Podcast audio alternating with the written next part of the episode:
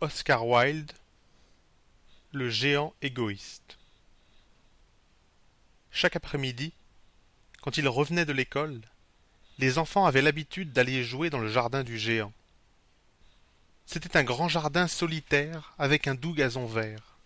Çà et là, sur le gazon, de belles fleurs brillaient comme des étoiles et il y avait douze pêchers qui, au printemps, fleurissait une délicate floraison rose et blanche, et à l'automne portait de beaux fruits. Les oiseaux perchaient sur les arbres et chantaient si délicieusement que les enfants d'ordinaire arrêtaient leur jeu pour les écouter. Comme nous sommes heureux ici s'écriaient-ils les uns aux autres. Un jour, le géant revint. Il avait été visiter son ami l'ogre de Cornouailles, et il avait séjourné sept ans chez lui. Après que ces sept années furent révolues, il avait dit tout ce qu'il avait à dire, car sa conversation avait des limites et il résolut de rentrer dans son château. En arrivant, il vit les enfants qui jouaient dans le jardin. Que faites-vous là? cria-t-il d'une voix très aigre. Et les enfants s'enfuirent. Mon jardin est à moi seul, reprit le géant. Tout le monde doit comprendre cela, et je ne permettrai à personne qu'à moi de s'y ébattre. Alors, il l'entoura d'une haute muraille et y plaça un écriteau. Défense d'entrée sous peine de poursuite. C'était un géant égoïste. Les pauvres enfants n'avaient plus de lieu de récréation. Ils essayèrent de jouer sur la route. Mais la route était très poudreuse et pleine de pierres dures, et ils ne l'aimaient pas. Ils avaient pris l'habitude, quand leur leçon était terminée, de se promener autour de la haute muraille et de parler du beau jardin qui était par-delà que nous y étions heureux, se disaient-ils les uns aux autres. Alors, le printemps arriva, et par tout le pays il y eut de petites fleurs et de petits oiseaux. Dans le jardin seul du géant égoïste, c'était encore l'hiver. Les oiseaux ne se souciaient plus d'y chanter, depuis qu'il n'y avait plus d'enfants. Et les arbres oubliaient de fleurir. Une fois, une belle fleur leva sa tête au-dessus du gazon, mais quand elle vit l'écriteau, elle fut si attristée à la pensée des enfants qu'elle se laissa retomber à terre et se rendormit. Les seuls à se réjouir, ce furent la neige et la glace. Le printemps a oublié ce jardin, s'écria-t-elle. Alors nous allons y vivre toute l'année. La neige étala sur le gazon son grand manteau blanc, et la glace revêtit d'argent tous les arbres. Alors, elles invitèrent le vent du nord à faire un séjour chez elles. Il accepta et vint. Il était enveloppé de fourrure, il rugissait tout le jour par le jardin et renversait à chaque instant des cheminées. C'est un endroit délicieux, disait-il. Nous demanderons à la grêle de nous faire visite. La grêle arriva, elle aussi. Chaque jour, pendant trois heures, elle battait du tambour sur le toit du château, jusqu'à ce qu'elle eût brisé beaucoup d'ardoises. Et alors, elle tournait autour du jardin aussi vite qu'il lui était possible. Elle était habillée de gris et son souffle était de glace. Je ne puis comprendre pourquoi le printemps est si long à venir, disait le géant égoïste quand il se mettait à la fenêtre et regardait son jardin blanc et froid. Je souhaite que le temps change. Mais le printemps ne venait pas. L'été non plus. Dans tous les jardins, l'automne apporta des fruits d'or, mais il n'en donna aucun au jardin du géant. Il est par trop égoïste, dit-il et toujours c'était l'hiver chez le géant, et le vent du nord, et la grêle, et la glace, et la neige qui dansait au milieu des arbres. Un matin, le géant, déjà éveillé, était couché dans son lit, quand il entendit une musique délicieuse. Elle fut si douce à ses oreilles qu'il crut que les musiciens du roi devaient passer par là. En réalité, c'était une petite linotte qui chantait devant sa fenêtre mais il y avait si longtemps qu'il n'avait entendu un oiseau chanter dans son jardin qu'il lui sembla que c'était la plus belle musique du monde. Alors la grêle cessa de danser sur la tête du géant, et le vent du nord de rugir. Un délicieux parfum arriva à lui à travers la croisée ouverte. Je crois qu'enfin le printemps est venu, dit le géant. Et il sauta du lit et regarda. Que vit-il?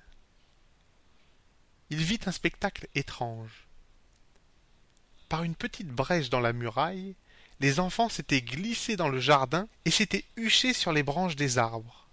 sur tous les arbres qu'il pouvait voir, il y avait un petit enfant, et les arbres étaient si heureux de porter de nouveau des enfants, qu'ils s'étaient couverts de fleurs et qu'ils agitaient gracieusement leurs bras sur la tête des enfants. Les oiseaux voletaient de l'un à l'autre et gazouillaient avec délice, et les fleurs dressaient leur tête dans l'herbe verte et riaient. C'était un joli tableau. Dans un seul coin, c'était encore l'hiver, dans le coin le plus éloigné du jardin. Là, il y avait un tout petit enfant. Il était si petit qu'il n'avait pu atteindre les branches de l'arbre, et il se promenait tout autour en pleurant amèrement. Le pauvre arbre était encore tout couvert de glace et de neige, et le vent du nord soufflait et rugissait par-dessus de lui. Et le vent du nord soufflait et rugissait au-dessus de lui. Grimpe donc, petit garçon, disait l'arbre. Et il lui tendait ses branches aussi bas qu'il le pouvait, mais le garçonnet était trop petit. Le cœur du géant fondit quand il regarda au dehors. Combien j'ai été égoïste, pensa-t-il. Maintenant, je sais pourquoi le printemps n'a pas voulu venir ici.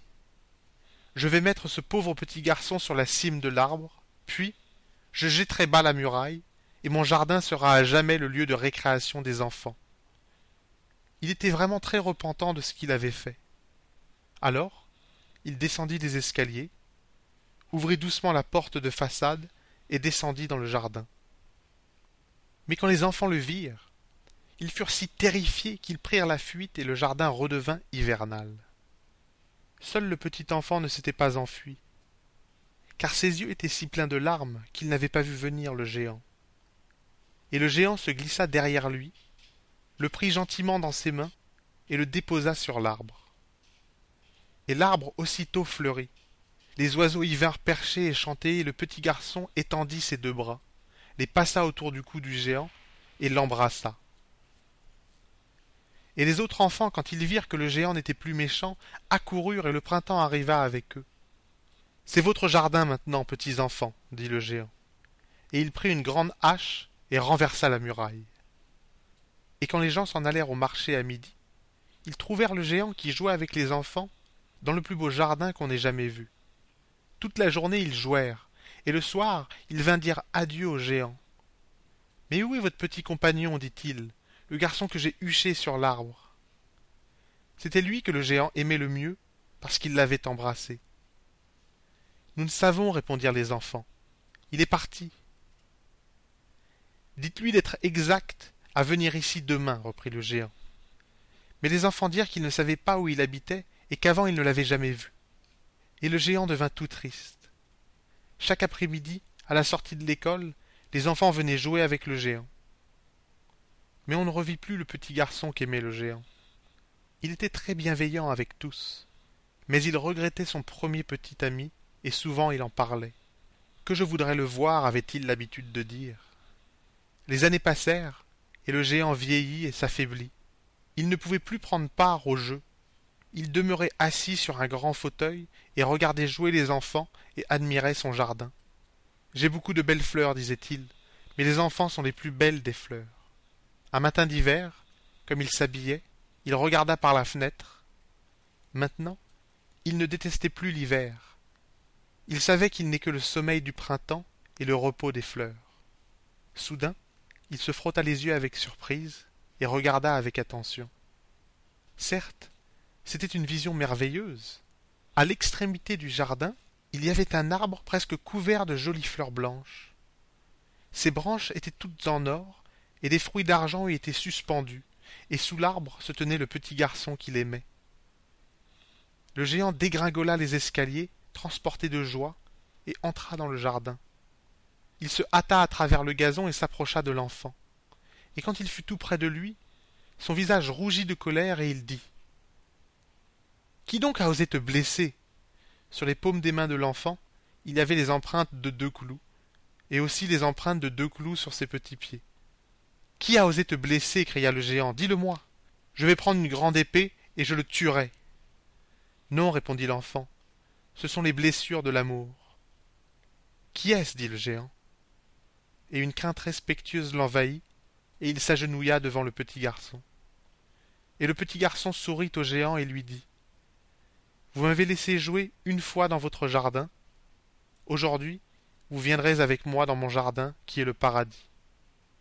Et quand les enfants arrivèrent cet après-midi-là, ils trouvèrent le géant étendu mort sous l'arbre, tout couvert de fleurs blanches.